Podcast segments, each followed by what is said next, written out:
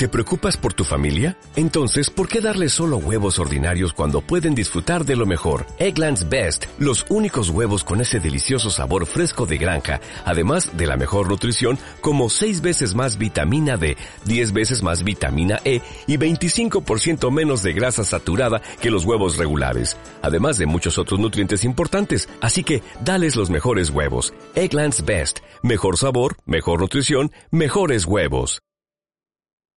Ciudad de Plata, con Guille Casquero y Jaime Mateos.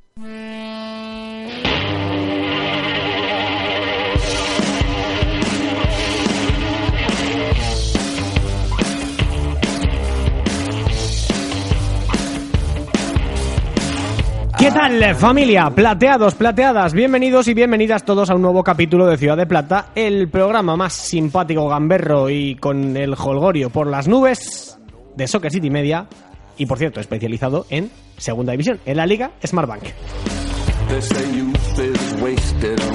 Gracias por escucharnos, como siempre, a través de Evox y Apple Podcast, en una semana donde, como suele ser habitual, han pasado multitud de cosas en segunda división.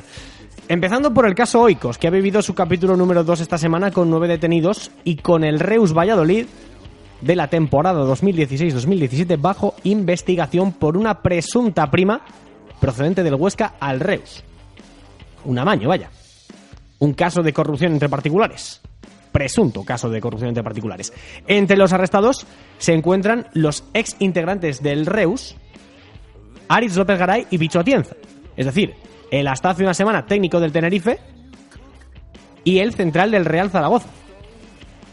Por cierto, la agencia que representa a López Garay y el propio Zaragoza han eh, mostrado su apoyo públicamente con un comunicado alegando y aludiendo a la presunción de inocencia de su cliente o de su futbolista. Pero al margen de esto, esta semana vamos a pasar la lupa al flamante líder de la categoría, al Cádiz, que ya saca 10 puntos de ventaja al tercero tras su victoria por 2-1 ante el Lugo, con doblete del lateral Iza, Carcelén, con dos golazos. Por cierto, además con remontada incluida del Cádiz. ¿eh? Lo trataremos con un hombre que todos conocéis, que narra el fútbol como Los Ángeles y al que admiráis casi tanto como yo. Más o menos por ahí ahí estaremos, ¿eh?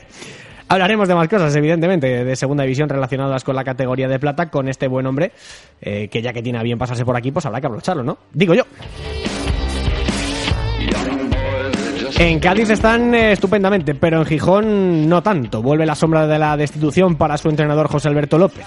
El Sporting hay que recordar que perdió por 0-2 ante el Tenerife en el debut de César Rivero como técnico del Tete. Y hoy vamos a abrir las urnas, como nos gusta tanto hacer, ¿eh? Y vamos a preguntar si debe el Sporting prescindir de los servicios de José Alberto.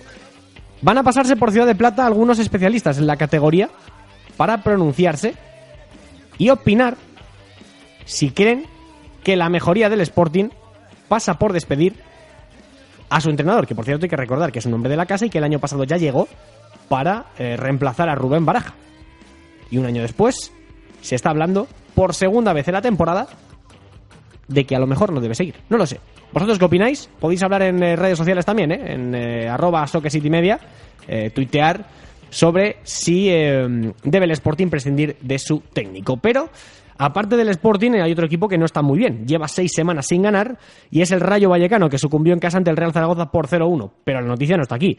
Evidentemente, la noticia ha saltado esta semana con el fichaje de Roberto Santamaría, ex guardameta del Huesca, entre otros muchos equipos, para suplir la baja de larga duración de Alberto García.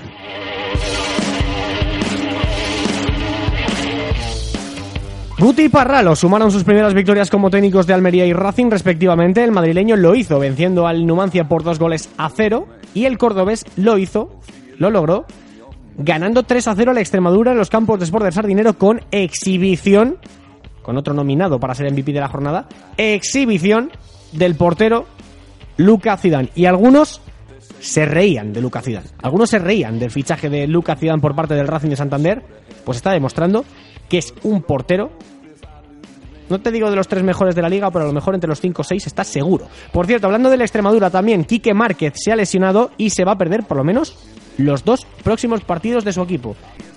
Además, os recuerdo que el Girona ganó al Fuenlabrada por 2-0 con doblete de Estuani. 12 goles en 13 eh, jornadas. Lo del uruguayo es tremendo. Os recuerdo también que el Depor no pudo pasar del empate a cero contra el Alcorcón en casa. Que el Málaga levantó un 1 a 3 en contra ante el Elche para empatar a 3. Lo de Antoñín Cortés, por cierto, es capítulo aparte. Que el Huesca se impuso por 2-0 ante la Ponferradina que el Albacete se vio sorprendido por el Mirandés en casa perdiendo 1-2 y que Las Palmas volvió a ganar cinco semanas después. Lo hizo por tres goles a cero contra el Real Oviedo. Y para ir eh, terminando con esta introducción, vamos a echar un vistazo muy brevemente a cómo está la clasificación antes de la jornada 18 que arranca este mismo viernes. Líder es el Cádiz, como hemos contado, con 39 puntos, a 10 del segundo y a 10 del tercero. Segundo es el Almería con 29, empatado con la Sociedad Deportiva Huesca. Tiene 28 el Fuenlabrada, que es cuarto. Tiene 27 quinto el Girona. Cerraría el playoff el conjunto Maño, el Real Zaragoza, con 26 puntos. Al acecho, hay tres equipos con 25 puntos, a saber, Alcorcón, Numancia y Albacete. Con 24 Décimo es el Elche, empatado a puntos con el Mirandés. Tremendo, ¿eh? El Mirandés ya ve a 8 en los puestos de descenso. Vaya temporada está haciendo el equipo de Andoni Iraola. Con 23 puntos la Ponfe. Con 22 Las Palmas. Con 21, decimocuarto, el Rayo Vallecano. Decimoquinto luego con 20. Decimosexto el Tenerife con 18 empatado con el Sporting.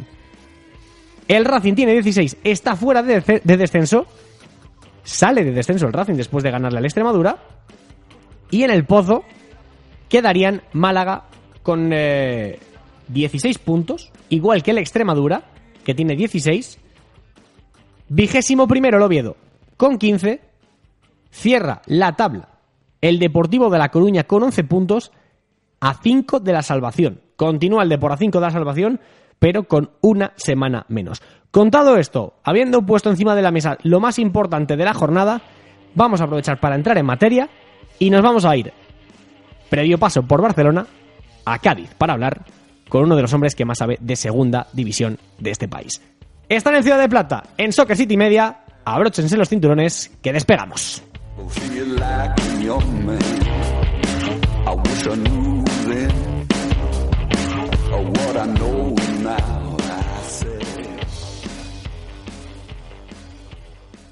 Síguenos en Twitter, arroba Soccer City Media. Recibe Isaac Carcelén. Por fuera va llegando Javi Navarro. Puede tocar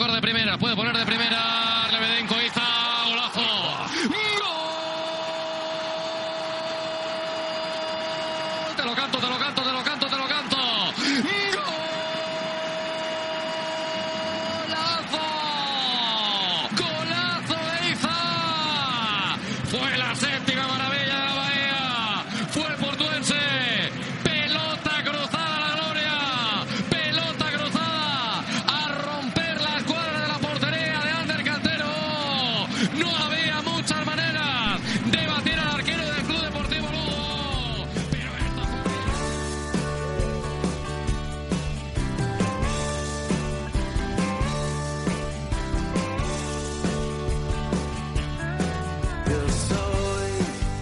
Suena la séptima maravilla de la bahía y suena M-Clan con la esperanza. Creo que mejor no lo podíamos haber hilado en el hilo musical, porque desde luego esperanza hay en Cádiz y cada fin de semana hay maravillas como la que ha cantado, y como mejor dicho, como la que cantó el domingo pasado el bueno de Héctor Ruiz en eh, Gol Televisión. Así que no le voy a hacer esperar más, porque es nuestro artista invitado de la semana. Hola Héctor, muy buenas. ¿Qué tal? Muy buenas tardes. Artista, espero que lo digas por, eh, por Iza, porque desde luego lo que nos dejó el pasado fin de semana en Carranza fue, fue pues eso, una maravilla de gol, además para estrenarse y, hombre, pues si al Cádiz ya le estaba viniendo prácticamente todo de cara, pues eh, se iba sumando también elementos distintos al gol, pues todavía tiene más motivos para, para ser optimista. Eso es el mejor ejemplo, ¿no? Que en un partido en el que tienes que remontar tu lateral derecho haga dos goles y uno de ellos, pues bueno, para los highlights del final de temporada. Sí, yo, yo a Iza siempre le llamo lateral derecho falso. Sí, tal Porque cual. le hemos visto jugar eh, de varias posiciones distintas eh, a lo largo de estos últimos años desde su llegada al fútbol profesional y lo cierto es que, que el otro día seguramente parte de y cuota de esos goles es el alma que tiene el futbolista por entender el juego, porque más allá de partir desde una zona del lateral derecho donde la principal eh, labor que tiene y la tarea, y más en un equipo como el Cádiz, es la de defender, pues luego en ataque, en una situación de resultado en contra como el otro día, pues es un futbolista que le da mucho en campo contrario y eso, pues obviamente lo sabía Álvaro Cervera, ya dijo que llevaban varios años detrás de él es un eh, hombre también de la tierra, del puerto, de muy cerquita de, la bahía y por tanto, pues eh, todo han sido elementos que se han sumado para que el otro día además acabara rompiendo a golear. Sí, señor. Eh, si la séptima maravilla de la Bahía fue el gol de Iza, hay otras seis antes que son espectaculares. No sé cuáles serían para ti otras claves de, este Cádiz, Héctor, porque desde Alex Fernández que está haciendo un temporadón, desde un equipo que da igual quién juegue, que lo va a hacer bien y que siempre está la plantilla eh, introducida en la dinámica, no sé para ti cuál es la otra gran clave de, de este Cádiz. Hombre, ya, ya has empezado a enumerar algunas y, por el camino iba pensando, a ver si me va a dejar ahora sin ninguna a mí. No, me no, tampoco, tampoco soy tan malo. Entonces, bueno, pues mira, eh, por ir un poco por orden, pues eh, en la portería ya para empezar, lleva durante unos años un eh, portero que para la forma de jugar del Cádiz, pues le viene de maravilla. ¿Por qué? Porque es un equipo que más de lo que le dimos hacer el otro día, que, que no es un partido de los habituales del Cádiz, por disposición sobre el terreno de juego, pues es un Alberto Cifuentes que desde la llegada de Cervera, pues pues ha estado ahí y entonces ya entiende un poco cómo funcionan también esos mecanismos defensivos, cómo tiene que ordenar al resto de, sus compañeros. Esa es una de las claves, que sigue siendo un equipo que, que encaja poco, también porque concede pocas ocasiones, pero eh, está Alberto Cifuentes que más allá del accidente el otro día con Reiner está teniendo buenos números una temporada más. Otra de las claves la, la apuntabas tú, la confección de la plantilla, obviamente, pues es eh, un equipo que en la cabeza de muchos el otro día, en un planteamiento de partido donde el rival a priori va a ir a encerrarse a campo propio, sin jurado, sin Perea, que son los dos hombres llamados a hacer un poco la diferencia en espacios reducidos, pues eh, el Cádiz lo fue capaz de dibujar de otra manera la suma de Nano, la suma del Choco, jugadores que eh, jueguen los minutos que jueguen entran con una convicción eh, tremenda, esa competencia interna que, que, ha generado el club, pues eh, también son argumentos que, que, pesan mucho a lo largo de una temporada donde hay un equipo en, eh, en mayúsculas, un equipo que va todo a una, que confía en la idea del entrenador, que eso muchas veces se pasa por alto, pero, pero es una de las cuestiones más importantes, porque si no hay confianza ciega en lo que dice el entrenador, pues eh, es muy difícil que salgan las cosas. Luego al final si acompañan los resultados, pues obviamente eh, todo es más sencillo y genera y genera confianza. Y luego pues yo creo que también eh, es ese, ese estado de, felicidad, ¿no? Que ha generado el Cádiz en su gente, en, la hinchada, que hace que todo vaya de la mano que tiempo atrás seguramente también había problemas internos a nivel de club y yo no conozco de este, en este momento desconozco si continúa habiendo algún tema interno pero digamos que el, equipo ha sido capaz de que la mirada vaya toda en la misma dirección que sobre el terreno de juego y, hace que pues que la hinchada esté deseando que llegue el fin de semana para, para ver a su equipo. Además con un eh, fútbol que en segunda división pues eh, en los últimos tiempos eh, se había quedado casi se había quedado muy cerca de poder triunfar para un ascenso, pero que esta temporada está demostrando que, puede ser tan válido como el que hizo el Rayo, como el que hizo el Huesca o como el que hizo Sasuna en años anteriores para subir a Primera División. Sí, señor.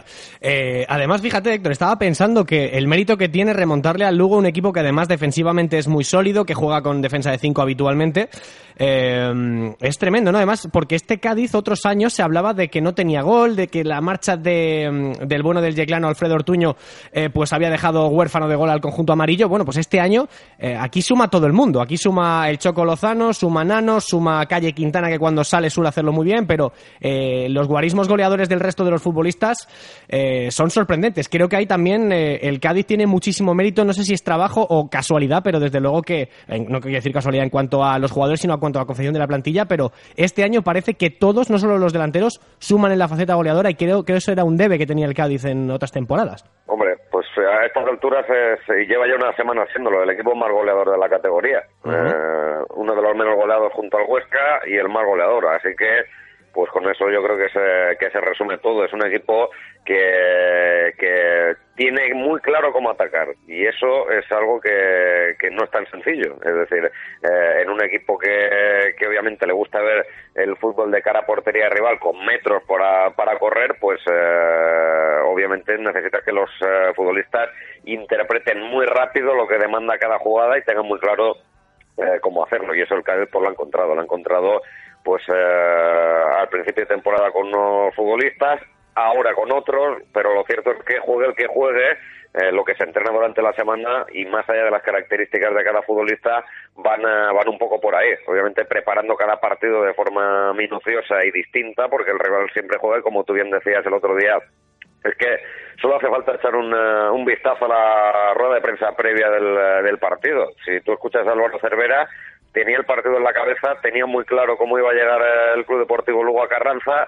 Obviamente lo que no tenía tan claro y, y- fue lo que igual eh, le hizo al, al equipo incluso revelarse todavía más, es verse tan pronto por detrás en el marcador y el propio Álvaro Cervera acabó el partido diciendo que, que su propio equipo le había sorprendido. ¿Por qué? Porque en una situación de desventaja en el resultado, con un eh, equipo de los que se le suele atragantar o se le solía atragantar al Cádiz, pues eh, también eh, juega la dinámica, ¿no? Si el equipo está bien, si el equipo gana, si el equipo confía, pues aun recibiendo golpes como el del otro día, que es un gol en el que se junta la mala fortuna de un patinazo de Reiner y la salida de Alberto Cifuentes, pues eh, en, otro momento el Cádiz eh, se hubiese encontrado en una situación, una encrucijada de muy difícil resolución, pero ahora mismo los jugadores están eh, con un estado de confianza y con eh, las ideas tan tan claras que aun eh, planteando el partido casi de entrada, yendo por debajo del marcador, los eh, jugadores son capaces de hacerlo y de darle la vuelta como el otro día, más allá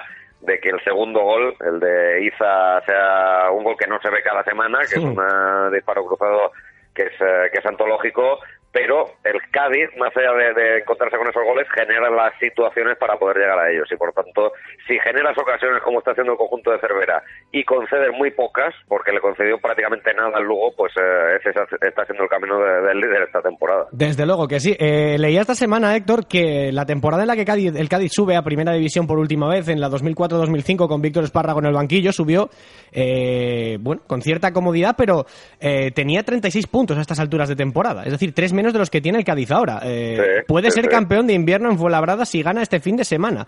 Eh, no sé, o sea, los carnavales que van a quedar esta temporada en Cádiz van a ser antológicos, ¿no? A este ritmo da la sensación que el Bueno. Cádiz eh, no se va, o sea, parece invencible.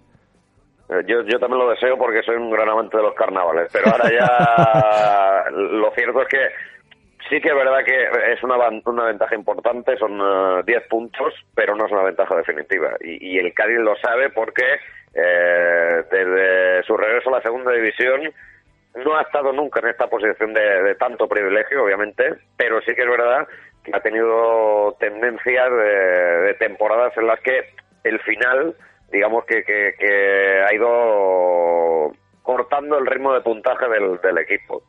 Yo creo que eso es algo que, que todavía está en la memoria de, de los que permanecen ahí de las últimas temporadas, sobre todo está en la cabeza de Álvaro Cervera.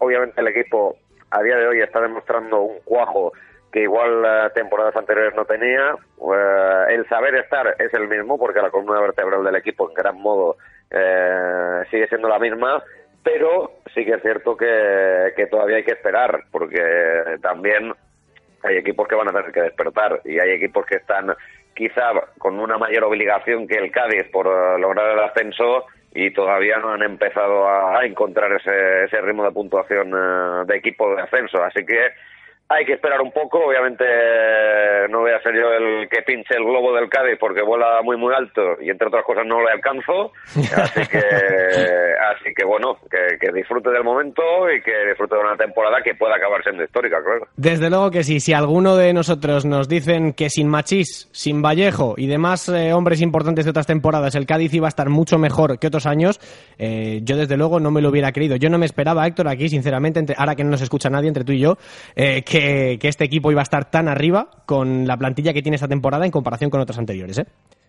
Pues es una, un ejemplo más, eh, una temporada más de que en esta categoría eh, ya podemos pensar en nombres, ya podemos pensar en eh, proyectos, ya podemos pensar en eh, cuánto ha costado este futbolista, cuánto ha costado el otro, que al final todo se reduce al trabajo, a la buena labor de los que entienden de verdad, de los que están en el día a día, de los que tienen un conocimiento personal del futbolista más allá de lo que se le puede ver luego el fin de semana sobre el terreno de juego, hay una cantidad de matices y una cantidad de, de características de cada equipo a nivel interno que, desde fuera, por mucho que queramos, no, no, no, no podemos conocer y eso al final pues es eh, la gran virtud, ¿no? De, a día de hoy los responsables del, del Cádiz que han sido capaces de formar esa plantilla a nivel eh, futbolístico para una idea muy concreta, pero luego también a nivel de, de personalidad, ¿no? Porque todos los futbolistas no son iguales, y voy a poner un caso muy concreto. Venía Iván Alejo que desde su etapa en la agrupación deportiva Alcorcón pues no le acaban de dar continuidad o él no se acaba encontrando a sí mismo como futbolista, bueno, pues un poco de todo. Y ha llegado a Cádiz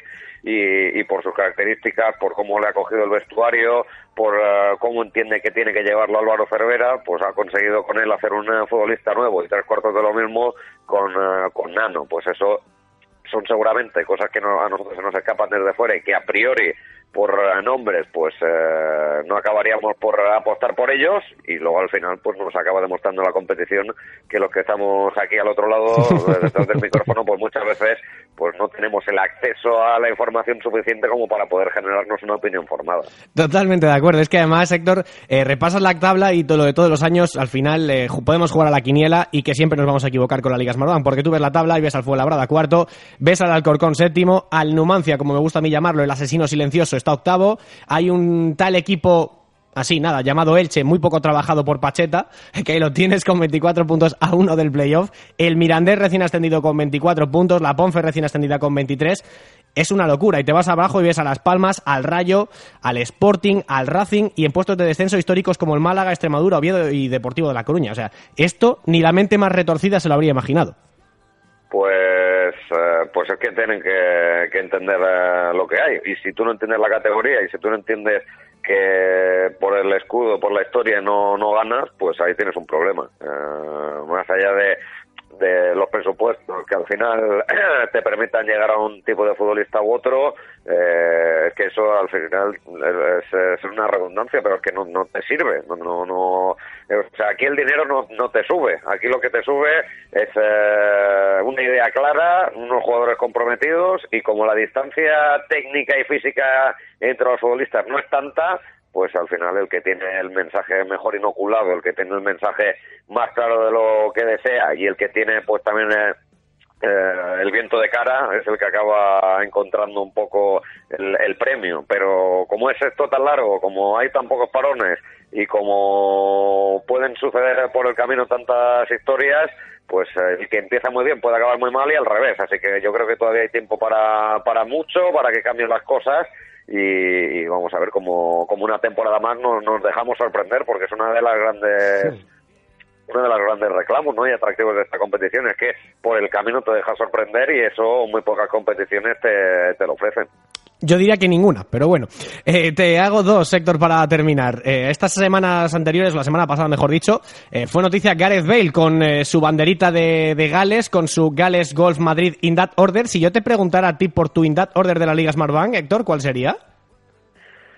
Eh, uy, la pregunta es buena, ¿eh? Tienes mala leche la pregunta. No, no, no, no, estoy acostumbrado, tiene buena cintura, ¿eh? Voy a ver si puedo salir del, del quiebro. A ver, en uh, la Liga Smartbank, in that order sería a día de hoy, eh, mira, voy a decir, Álvaro Cervera.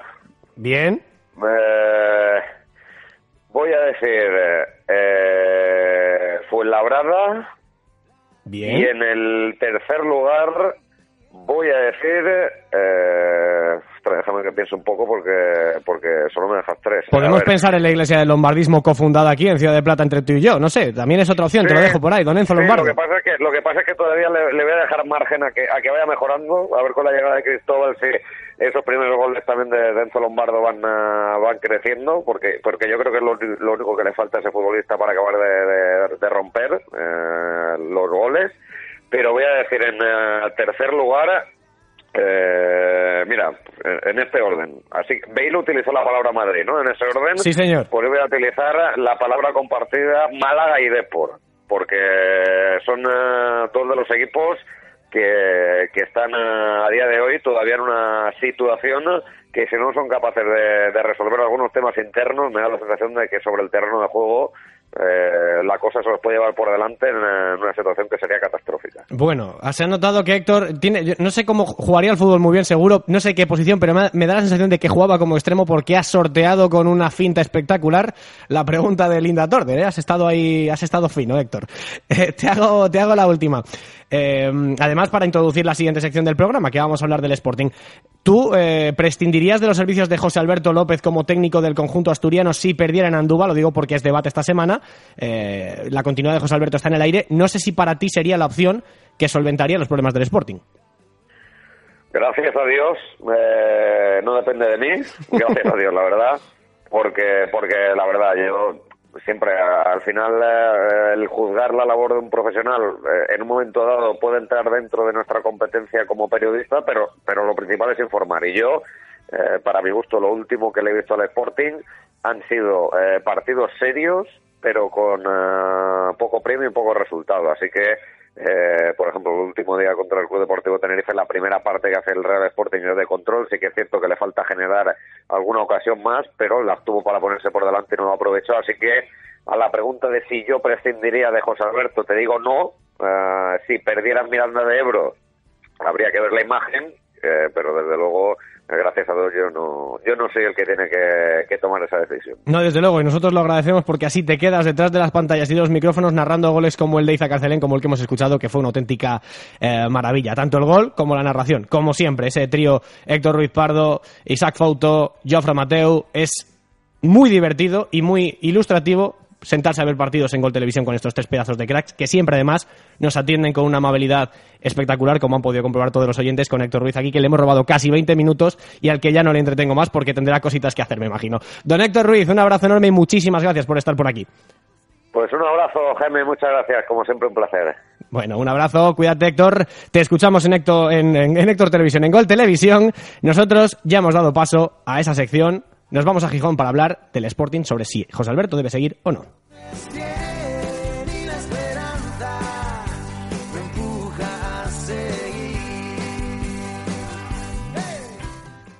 Hola a todos, soy Jorge Pombo, jugador de Real Zaragoza y os recomiendo que escuchéis Ciudad de Plata.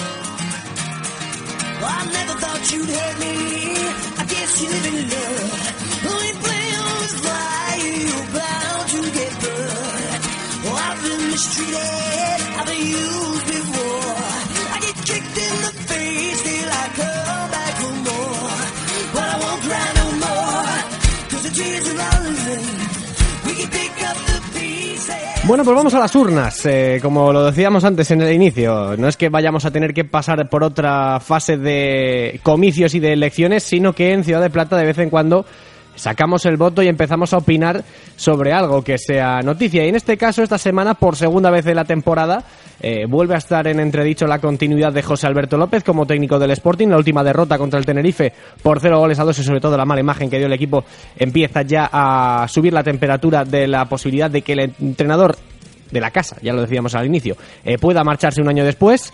Así que la pregunta es clara, obvia y dirigida. ¿El Sporting debe prescindir de los servicios de José Alberto López? Senel Moral, muy buenas. Muy buenas, ¿qué tal estáis? Empezamos contigo, empezamos el turno de pregunta contigo. La pregunta es clara, es obvia y creo que hay que hacérsela. No sé si el Sporting haría bien en prescindir de los servicios de su técnico. Bueno, el Sporting antes de prescindir de los servicios de su técnico debería de prescindir de los servicios de Miguel Torrecilla, porque sería el tercer proyecto fallido. Entonces, bueno, que tome las decisiones alguien que tiene menos eh, credibilidad que el propio entrenador, pues ya es bastante cuestionable. Así que si alguien tiene que, que presentar su, su dimisión o que, salir del club, primero sería Miguel Torrecilla y después, eh, en caso de derrota en Miranda de Ebro, sería José Alberto. Pero vamos, que para mí José Alberto no es tan culpable de la situación que vive este club como los dirigentes del propio club, eh, porque lo hablábamos ya en, en varios programas. Para mí falta una filosofía porque aquí fue malo Abelardo, fue malo Ruiz, fue malo Paco Herrera, fue malo tal cual, es malo José Alberto. Eh, es que igual no vale nadie para el Real Sporting de Gijón, o es que igual la culpa no está ahí. O sea, entonces, eh, has dicho que si este fin de semana, independientemente de lo de Torrecillas, en que yo creo que eso ya estamos todos de acuerdo, eh, si el Sporting perdiera este fin de semana en Andúba, ¿tú prescindirías de José Alberto? Sí, sí, sí, sí. Prescindiría porque ojalá pudiera hacer 20 años en el banquillo del Sporting, te lo digo, porque sería que el Sporting va bien, pero es que el equipo está cerca de descenso y es que este fin de semana puede meterse en descenso. Si el Sporting pierde en Andúba y además se mete en descenso a Segunda División B, que nunca ha bajado a Segunda B el Sporting, Nunca. es uno de los equipos del fútbol español que nunca ha estado por debajo de Segunda, eh, con ese equipo sería catastrófico. Sería, sería una tragedia. Senén Moral, muchísimas gracias por dejar tu voto aquí en Ciudad de Plata. Un abrazo. Un abrazo. Bueno, pues primer voto y para mí sorprendente, ¿eh? voto a favor del sí si pierde el Sporting en Andúba de echar a José Alberto López. A ver qué dice mi compañero en eh, Marca Asturias, en Radio Marca Asturias, Pablo Guisasola. Hola Pablo, muy buenas. ¿Qué tal? Muy buenas. Bueno, como muy bien, eh, aquí analizando si eh, el Sporting debe prescindir de José Alberto López, no sé cuál es tu opinión. Es complicado, no lo sé. Eh, La verdad, afortunadamente quien debe tomar esa decisión es Miguel Torrecilla. Bueno, no sé yo, perdona, eh, Pablo, hasta qué punto eso es una buena, eh, es afortunadamente, que tenga que tomar la decisión Torrecilla. Quiero decir porque no tengo que tomarla yo, claro. Es el director deportivo quien además debe convencer al Consejo de Administración, en especial al presidente Javier Fernández, de mm, las eh, de los beneficios que pueda tener esa decisión de Miguel Torrecilla. Pero, mm, a ver, si retrocedemos a las últimas temporadas, al Sporting no le ha ido bien cada vez que ha cesado al entrenador. Ahí tenemos, por ejemplo, eh, un ejemplo bastante reciente, el Cádiz, cuando el Sporting fue al Carranza el año pasado con Cervera jugándose el puesto y el Cádiz en descenso, o al menos estaba rozándolo. Le mantuvieron, le dieron continuidad y un año después estamos viendo al Cádiz líder destacado. Pero bueno, también entiendo que con una derrota este sábado en Miranda, la situación todavía sería más insostenible y que mm, quizá por ello ya no tenga el Sporting otra salida, que sea otra salida más allá de la destitución de, su entrenador. Entonces, eh, lo normal es que, y entiendo que José Alberto López sea destituido si se produce una derrota en Miranda. Pero de todos modos, todo esto es algo que invita a la reflexión, porque cada uno de los entrenadores que vienen son incapaces de obtener el rendimiento que Miguel Torrecilla atribuye a cada una de, de sus plantillas. Así que quiero decir que si sale el entrenador, lo coherente sería que con él lo haga también el director deportivo. Así que mi voto es, si hay una derrota en Miranda, sí, debe ser destituido José Alberto López, pero también con él Miguel Torrecilla. De lo contrario, si solo sale el entrenador, José Alberto López debe seguir siendo el entrenador del Sporting. En la misma línea que Senén Morán, que evidentemente el que tenía que haberse marchado hace tiempo es eh, Miguel Torrecilla, pero creo que eso ya está completamente fuera de debate. Pablo Guisasola, muchísimas gracias por pasarte por Ciudad de Plata. Un abrazo. Un abrazo. De verdad que sigo sorprendido, ¿eh? 2-0. Eh, y curiosamente son dos votos que llegan desde el núcleo de Gijón, desde prácticamente al lado del Molinón, dos votos que opinan, evidentemente, lo que Torrecilla se tendría que marchar, pero que en caso de que el Sporting perdiera en Andúba este fin de semana, eh, tendría que saltar por los aires el entrenador José Alberto López. Me interesa mucho también la visión desde la acera de enfrente, desde Oviedo, cómo se ve en el eterno rival la situación del Sporting. Así que para eso, evidentemente, pues el mejor. Juan Lorenzana. Hola, Juan, muy buenas. ¿Qué tal, Jaime? Muy buenas. A ver, eh, pregunta rápida. No sé cómo se ve, cómo ves tú como oviedista, como Carballón, la situación del Sporting. ¿Crees que debería prescindir el conjunto rojo y blanco de los servicios de José Alberto López si pierden Andúba? Sí, sin duda. Y sin perder en Andúba también. Bueno, pues a- más claro agua, más claro agua. Más claro no te lo puedo contar. El vestuario no cree en el entrenador. Están buscando, el Sporting está buscando gente. Y lo que pasa que, obviamente, las cantidades económicas que piden esos entrenadores que quiere el Sporting no llegan, no puede llegar el conjunto asturiano. Así que, de momento, el entrenador sigue siendo entrenador, pero sin ninguna credibilidad dentro del club ni del vestuario. Además hablaba de Abelardo, pero evidentemente es una es una pretensión demasiado alta. Pero bueno, eh, evidentemente el Pitu es sportinguista y podría perfectamente eh, caer. Te pregunto muy rápido, ya que estás, Juan, tu Oviedo, mm, puestos de descenso, el otro día mala imagen contra Las Palmas, esto tiene difícil arreglo, ¿eh? Esto, si en Gijón pasan cosas, en Oviedo no te quiero ni contar. El Real Oviedo tiene muy difícil arreglo, eh, no funciona nada. No sé si hay que prescindir otra vez del técnico y volver a traer a, a otro entrenador o recuperar a Anquela, incluso a gente de Oviedo que quería echar a Anquela ahora quiere recuperarlo. Entonces, eh, esto del fútbol es tan volátil y tan imprevisible que no me extrañaría ver a Anquela sentado, ¿no? No tengo ni idea. ¿no? Pero obviamente algo hay que hacer, tanto en un equipo como en otro, en el Oviedo, en el Sporting, porque no puede ser que los dos equipos asturianos estén tan abajo y dando tan malas sensaciones, que es lo peor de todo, tanto deportivamente como institucionalmente. Bueno, lo de Anquela no sería posible porque estuvo en el eh, Depor. eh, Ah, bueno, es verdad, efectivamente. Pero, efectivamente. pero desde luego que creo que a nivel, eh, yo estoy muy de acuerdo contigo, ¿eh? creo que a nivel eh, de proyecto Anquela sería un hombre que podría reflotar esto. Pero bueno, en fin, eh, desde luego que el problema en el banquillo no está. Yo ahí sí que sí que se lo tengo clarísimo. Eh, Juan Lorenzana, muchas gracias por pasarte por para hablar un poquito del Sporting y también de tu Real Oviedo, que como siempre había que preguntarte. Un abrazo. Pues nada, un abrazo Jaime y a ver si traemos buenas noticias algún día. Pues sí, porque ya va siendo hora para los equipos asturianos. Un abrazo. Un abrazo. Bueno, pues hacemos recuento, evidentemente, después de ese periodo electoral en el que nuestros eh, invitados, nuestros compañeros, nuestros redactores y habituales colaboradores de este programa han eh, votado y han introducido su opinión, su voto en forma de sobre eh, herciano y metafórico a nivel radio en esta urna que tengo yo aquí, pues eh, hay que hacer escrutinio, evidentemente. Héctor Ruiz ha dicho que no, Senén Morán ha dicho que sí, que sí que habría que destituir a José Alberto López, al igual que Pablo Guisasola, siempre, siempre, siempre con eh, la coletilla por delante de que el que se tendría que marchar inmediatamente después, si no antes, es Miguel Torrecilla. Y eh, Juan Lorenzana, que bueno, que ya la han escuchado también, eh, su opinión es rotundamente sí. Tiene que prescindir el, el Sporting de José Alberto López. Así que 3 a 1. Eh, ya sé que, bueno, que da igual lo que opine yo, porque aparte de ser conductor del programa, yo no tengo que opinar, eh, eh, sino que tienen que hacerlo nuestros compañeros, pero en este caso me van a permitir una pequeña licencia. Y es que si yo fuera Torrecilla, ya me habría marchado hace tiempo, eso evidentemente, porque habría tenido la, eh, creo que un poco la decencia de marcharme después de tres proyectos fallidos, como hemos escuchado antes. Son tres proyectos que no han conseguido el, objetivo de ascender. Y que desde luego que cada temporada el equipo va a peor, o da la sensación de que va a peor, incluso a veces teniendo mejores jugadores. Yo no echaría a José Alberto López, pero porque no creo que sea una cuestión de entrenadores, no creo que sea una cuestión eh, de que el problema esté en el banquillo. Eh, creo que es un problema de una confección a lo mejor de una plantilla que no está del todo bien eh, compensada. Sobre todo, además, este año hay que, hay que decirlo claro. El- a mí el fichaje de Javi Fuego me parece un acierto, el fichaje de Manu García me parece un acierto, la continuidad de Hitor García me parece un acierto. Bueno, hay ciertas cosas que sí se han hecho bien. Pero yo, desde luego, por ejemplo, eh, la gestión del lateral zurdo yo no la entiendo. O sea, yo no entiendo cómo un futbolista como Roberto Canella, eh, capitán, al que no se le renueva, que está jugando bien en el Lugo cuando juega. Es verdad que eh, ahora mismo bueno, está jugando Lebedenko en el Lugo, pero eh, Canella es un futbolista que puede jugar de. es lateral, es muy buen lateral, puede jugar de central. Y yo no puedo entender cómo en esa posición de lateral izquierdo no se ha fichado prácticamente a nadie de garantías. Es decir, normalmente al principio de temporada jugaba Damián Pérez, nuevo fichaje. Tienes a un chaval de la cantera, eh, como es eh, Cordero, en ese lateral zurdo, con el que apenas cuentas.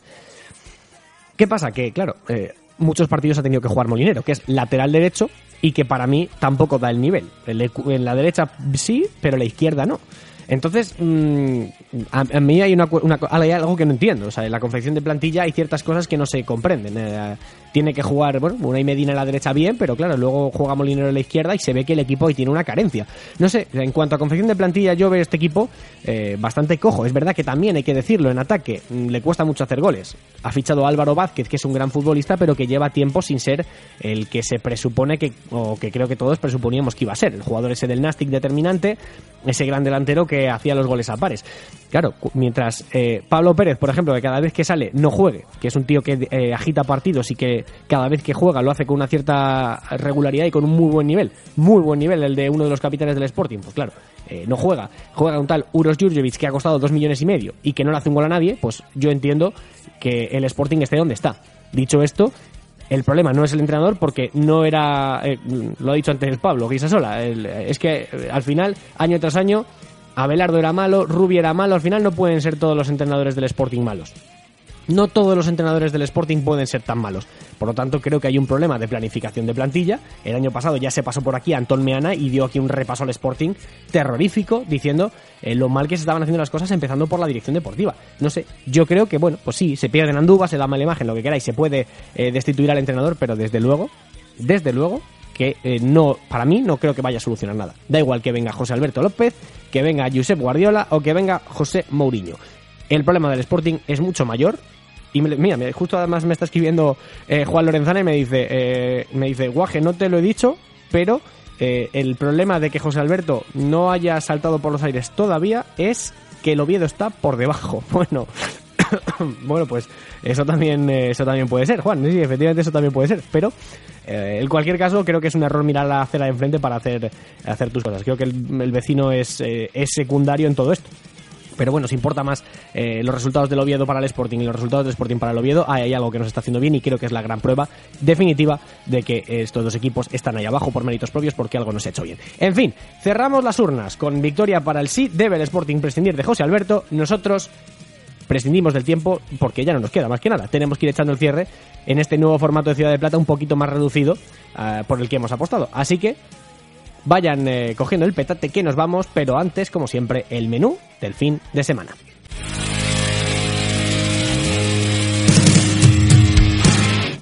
Hola, soy José León, jugador del Fuenlabrada, y te invito a que escuches Ciudad de Plata.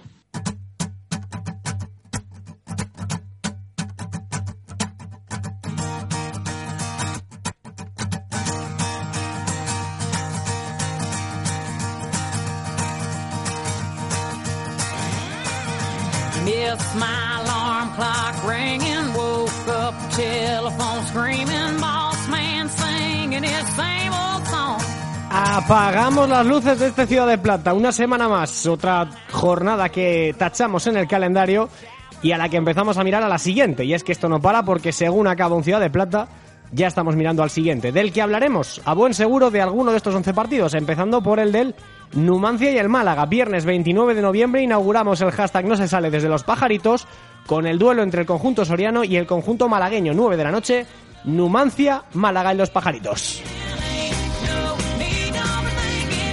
Se puede salir después, pero a las 4 de la tarde hay que renunciar a la siesta del sábado porque hay doble turno con un pedazo de partido entre el Alcorcón y la Sociedad Deportiva Huesca, contraprogramado, eso sí, por el Mirandés Sporting de Gijón. Ojo a este partido porque también puede saltar la noticia, como hemos hablado a lo largo del eh, programa, sobre el futuro de José Alberto López. 6 de la tarde, también doblete, Ponferradín Albacete en el Toralín y Tenerife Almería. Eso para las 6. Para las 9 pondría el colofón a una noche y tarde de fútbol maravilloso de sábado. Ojo a este partido, un clásico de la Liga Smartbank, con eh, ya otros encuentros que pasaron a la historia por remontadas épicas. Romareda juega el León, juega el Real Zaragoza y recibe al todopoderoso Girona 9 de la noche desde los campos municipales, desde el campo municipal de la Romareda. Y todos en pie a partir de las 12 del mediodía del domingo, porque el segundo turno, o el tercer turno, mejor dicho, arrancará con un Fuenlabrada Cádiz. Mere, el técnico del Fuenlas, se vuelve a encontrar con el equipo de su tierra, el equipo de sus amores, y a su mentor Álvaro Cervera. Ojo al coco, ojo al partidazo. Fuenlabrada Cádiz 12 del, del mediodía en el Fernando Torres. A las 4, duelo de históricos y también de capa caída, por cierto. Oviedo Rayo Vallecano. A las 6, doblete Elche Racing de Santander en el Martínez Valero y Lugo Deportivo de La Coruña. Ojito al derbi gallego, que va a estar chulo. Todo esto lo va a clausurar el Extremadura Unión Deportiva Las Palmas desde el Francisco de la Era. Así que esto será, de esto hablaremos. Mientras tanto, un fin de semana y medio para disfrutar de ello. Gracias a todos por estar al otro lado de la radio, por escucharnos como siempre aquí en Ciudad de Plata. Sean buenos y ya saben, si van a ser malos, llámenos, que ahí estaremos. Hashtag no se sale, Liga Smartbank. Disfruten del fin de semana. Chao, gracias a todos.